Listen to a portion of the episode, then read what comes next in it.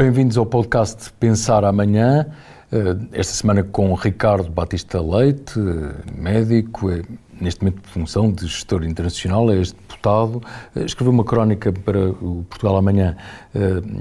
sob o título Inteligência Artificial na Saúde, Benefícios e Desafios para Portugal. Olá, Ricardo. Nós Podemos dar, ter alguns exemplos práticos, antes de falarmos da importância para o Serviço Nacional de Saúde, para o sistema de saúde, alguns exemplos práticos de como é que a inteligência artificial nos pode ajudar?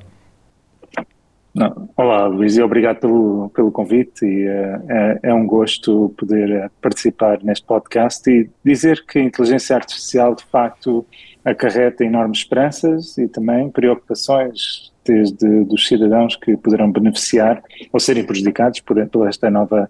emergente tecnologia, nova, entre aspas, anda por aí já há bastante tempo, mas uh, agora atingir proporções verdadeiramente de mercado de massas,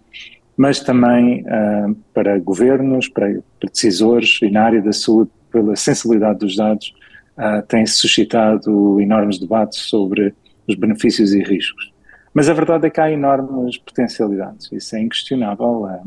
se nós pensarmos em coisas tão básicas como as questões administrativas uh, de um sistema de saúde, a gestão de uma lista de espera, uh, é, é, a gestão daquilo que são um conjunto de tarefas que hoje médicos e enfermeiros e pessoal administrativo têm que gerir, poderiam ser totalmente delegados a máquinas, libertando para uma maior relação humana entre profissionais e, um, e doentes. Se pensarmos numa, eu até citei um exemplo né, no artigo é, que vai sair, uh, de uma senhora com 75 anos, uh, desde poder ser uh, questionada ou informada automaticamente, sem precisar de uma intervenção humana, sobre a necessidade de marcar consulta, de marcar automaticamente a consulta, de necessitar de fazer a vacina da gripe ou da Covid, uh, os benefícios que ela poderá usufruir de um diagnóstico precoce de determinadas doenças, porque uh, a gestão uh, analítica dos dados permitiu de, demonstrar que teria uma maior propensão para certas doenças, permitindo um diagnóstico antecipado, portanto, garantindo melhor qualidade de vida para esta pessoa, caso esteja uh, doente, uh, e garantindo menos custos para o sistema de saúde, porque não é diagnosticado numa fase tardia, ou depois, já no sistema de saúde, um conjunto de terapêuticas altamente personalizadas que garantem muito mais eficácia e com muito menos efeitos adversos para o doente uh, e no final do dia, garantir um acompanhamento dos resultados em saúde. E, portanto, para o indivíduo, para o cidadão,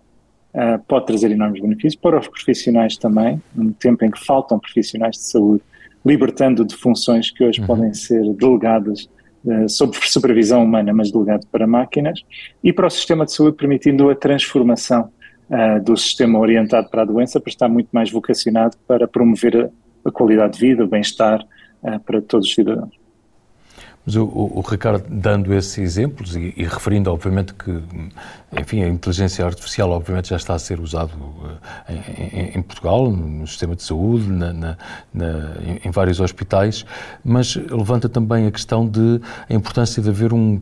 quadro regulatório robusto e como é que o Serviço Nacional de Saúde poderia ganhar mais obviamente com regulação e com proteção de dados, mas com ganhar mais com a inteligência artificial. Hoje em dia, no Serviço Nacional de Saúde, já temos, de facto, soluções de inteligência artificial a serem usadas, por exemplo, no processamento analítico de imagens de ressonâncias magnéticas e de TAC, em que uh, o sistema compara com milhões de imagens uh, de outros doentes para perceber padrões e, como tal, conseguir muitas vezes diagnósticos até mais, com maior uh, sensibilidade e especificidade, ou seja, com maior precisão até do que o olhar humano. E, portanto, eu, eu, não diria que substitui os humanos, mas é aquilo que os resultados científicos demonstram é que há uma potencialidade, se os humanos trabalharem sinergicamente com as máquinas, podemos obter muito melhores resultados em saúde. Para abordar isso, nós também temos que abordar então o outro lado, que é o risco de quem é que está a gerir os dados, como é que Exatamente. os dados são usados,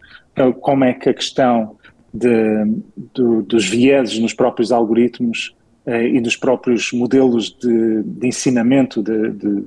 das máquinas está a ser uh, desenhado. Hoje não, estamos no faroeste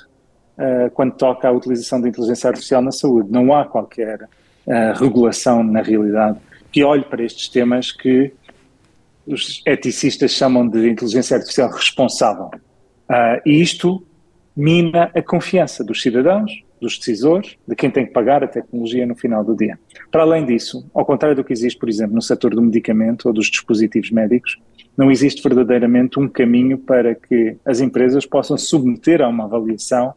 estas tecnologias geradas por inteligência artificial e uh, até obter um reembolso financeiro pela utilização das tecnologias no sistema de saúde. E, portanto, corremos aqui vários riscos. Primeiro, que os dados sejam usados sem proteção dos direitos individuais e, e sociais. Por outro lado, há um risco de aquilo que são as recomendações uh, e as hipóteses geradas pela inteligência artificial não serem necessariamente para melhorar a saúde e levarem a piores resultados. E, um, ah, e, há um risco aqui de que, do ponto de vista da inequidade, que estas tecnologias, ao funcionarem, não havendo um modelo regulatório e de reembolso, só consegue ter acesso quem tem dinheiro ou quem tem um seguro de saúde, ou seja, gerando uma enorme desigualdade na sociedade. E por isso eu, eu hoje dirijo uh, a Agência Global de Inteligência Artificial responsável para a saúde, uma Health AI, é, é uma, uhum. uma fundação sem fins lucrativos com base em Genebra, e trabalhando com a Organização Mundial da Saúde, com a OCDE e muitas outras organizações, estamos precisamente uh, a trabalhar no sentido de estas organizações definirem aquilo que são os padrões, os standards daquilo que é a regulamentação e nós podermos ajudar os países, no caso de Portugal, através da agência reguladora seria o Infarmed, poder montar equipas especializadas nestas matérias para podermos iniciar um processo de validação destas tecnologias que garantiria a entrada no mercado, garantindo que aquilo que entra no mercado, aquilo que vai ser usado pelos nossos doentes, pelos cidadãos, pelos profissionais de saúde, são ferramentas que cumprem aquilo que são os pré-requisitos necessários do ponto de vista da segurança, da eficácia e qualidade, ou seja, os pré-requisitos de, de ponto de vista ético que garantem também depois o caminho para uh, nós termos um modelo de reembolso que seja avaliado com base em critérios científicos claros. Isto é bom para a indústria, porque a indústria passa a ter um caminho sobre o qual tem que trabalhar, sabe como ter acesso ao mercado, sabe quais são as regras, quais são as exigências do ponto de vista ético, para o Estado e para os doentes, para os cidadãos, o interesse público fica salvaguardado, porque, por um lado, os nossos dinheiros dos nossos impostos são gastos em coisas que funcionam e não apenas em promessas, e, por outro lado, garantimos a segurança dos doentes e a proteção de, da nossa propriedade digital e o que inclui os dados. Ricardo, agradeço, agradeço imenso esta nossa conversa. Claro que vale a pena, além de ouvi-lo, uh, lê-lo também na, na, na, sua crónica, no, no, Portugal Amanhã, e espero que continue a acompanhar este, este projeto, seja em papel, seja também através do site, no site amanhã.pt. Muito obrigado. Muito obrigado.